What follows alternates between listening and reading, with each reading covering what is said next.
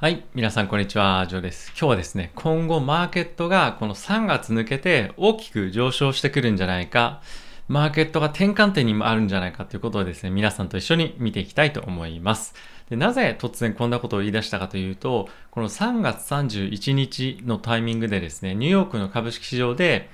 えー、今までとは違った動き、フローが出ていました。で、それは何かというと、ここ最近はですね、ずっと小型株、まあ、アーク持たれてる方もいらっしゃるかもしれませんが、まあ、そういったアークが持ってるような銘柄ですとか、小型株っていうところがですね、大きく売られている局面が、えー、連日続いていました。で、えー、ここの動きがですね、まあ、転換したんですね。まあ、1日だけじゃないかというふうに思う方もいらっしゃるかもしれませんが、なかなか最近こういう動きっていうのはなかったんですよね。で、軒並み指数がですね、まあ、少しではありますけれども、マイナスに推移していた局面で、大型、えー、大型株がそういうアウトパフォーム、あすみません、低調な動きをする中で、えー、小型株の指数であるラッセル2000っていうのは、そういった大型の指数をアウトパフォームするような動きをしていました。で、この動きっていうのは、ここ最近に関しては非常に珍しい動きで、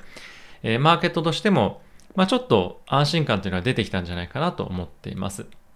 で、まあ、これの動き以外にいくつか要因があるんですけれども、まず一番大きいものに関しては、バイデン大統領がこの3月31日に発表する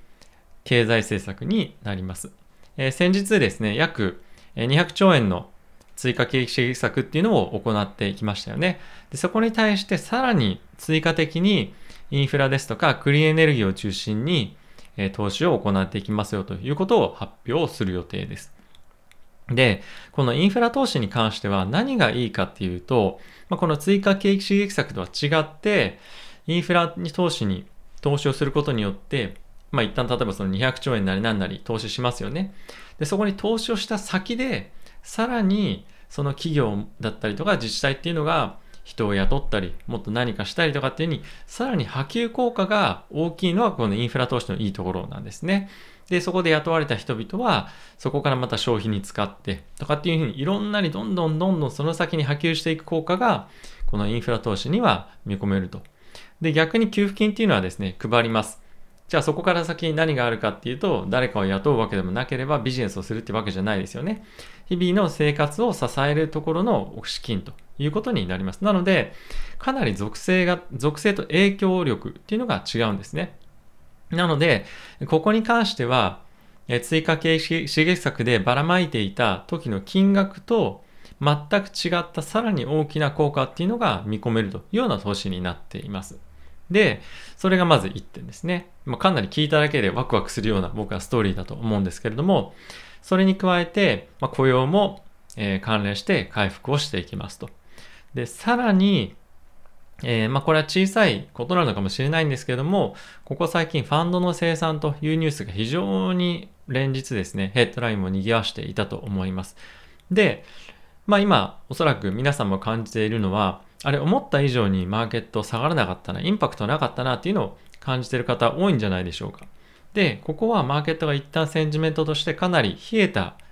一瞬ふやっとしたんですが、あんまり影響しなかったなっていうんであれば、マーケットとしては、まあ、金融危機みたいなものを想像している人も、まあ、いたようでツイッターでいましたけれども、えー、まあ、そういったところから一旦抜けて、前向きに相場に向き合える環境に徐々になってきてるんじゃないかなと思うんですよね。なので、まあ、こういった点を見ても僕は、まあ、非常にプラスな今、センチメントになってきてるんじゃないかなと思っています。あとはですね、金曜日雇用統計。これマーケットはアメリカの株式市場はお休みなんですけれども、え、金曜日に数字出ますよね。で、おそらくこれが、まあ、いい数字が出れば、雇用に向かって、いい数字が出れば、あ、どんどんどんどん今、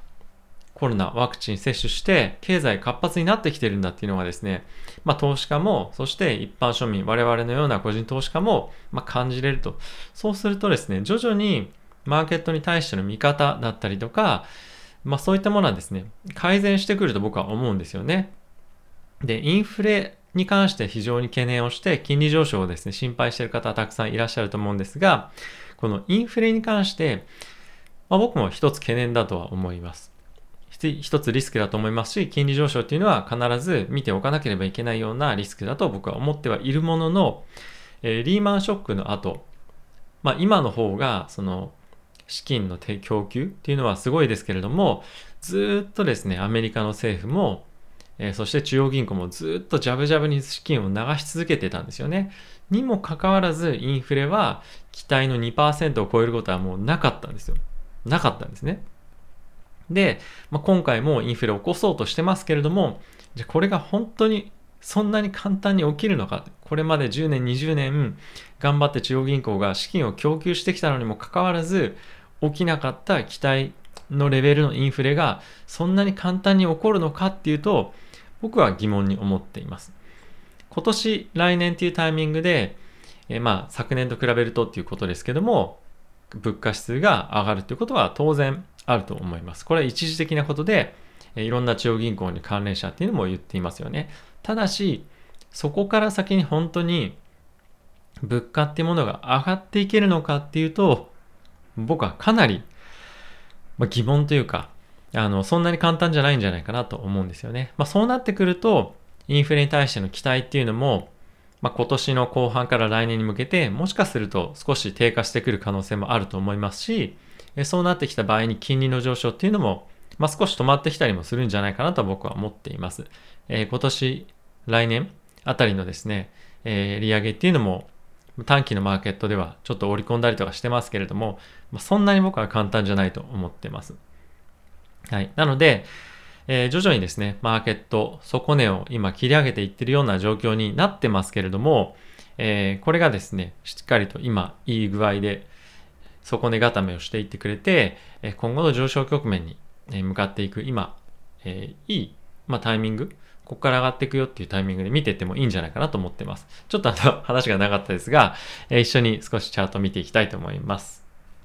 えー、こちらですけれども、これがですね、まあ、ダウの先物の動きになってます。過去の1年間見てるんですけれども、まあ、かなりしっかり推移してますよね。マーケット一旦ちょっと下げる局面も、えー、それぞれありましたけれども、まあ、そんなに悲観するようなレベルではないと思います。ダウに関しても。で、これがですね、えー、S&P の動きですけれども、これもかなりしっかりしてますよね。そんなに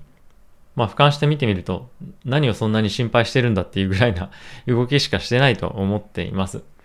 で、ナスダックにこれ関してなんですけれども、まあ、やはりこの2月から3月にかけての調整局面っていうのは、えー、大きく下がってきてるなという印象はありながらも、まあ、ここ最近に関しては横横とレンジ相場で推移をしていて、えー、上昇に向けて、まあ、もしくはここから下落かもしれませんが、えー、まあ、今、材料を探してるんじゃないかなというような感じですよね。まあ、ただし僕はここからは上げるんじゃないかなと、え見ています。で、これがですね、ラッセル2000の小型株中心の指数になっています。で、こちらもですね、大きく調整はしているものの、やはりですね、ここの2100ぐらいのところをサポートにして、一旦ちょっと戻してレンジ相場ということになっています。で、今後はですね、僕のまあ、イメージとしては、えー、全体としてですね、まあ、S&P ですとかナスダック、大型株をまず先導に、マーケット上昇局面に入っていくんじゃないかなと、え、思うんですね。で、その後に遅れて、え、小型株っていうところに、まあ、資金が入ってくるんじゃないかなと思うんですが、もうこの小型株のまず下げが一旦終われば、え、しっかりと買っていこう。マーケットとしては投資をしていこうと。まあそういったような機運に、機運が高まってくるんじゃないかなと思ってます。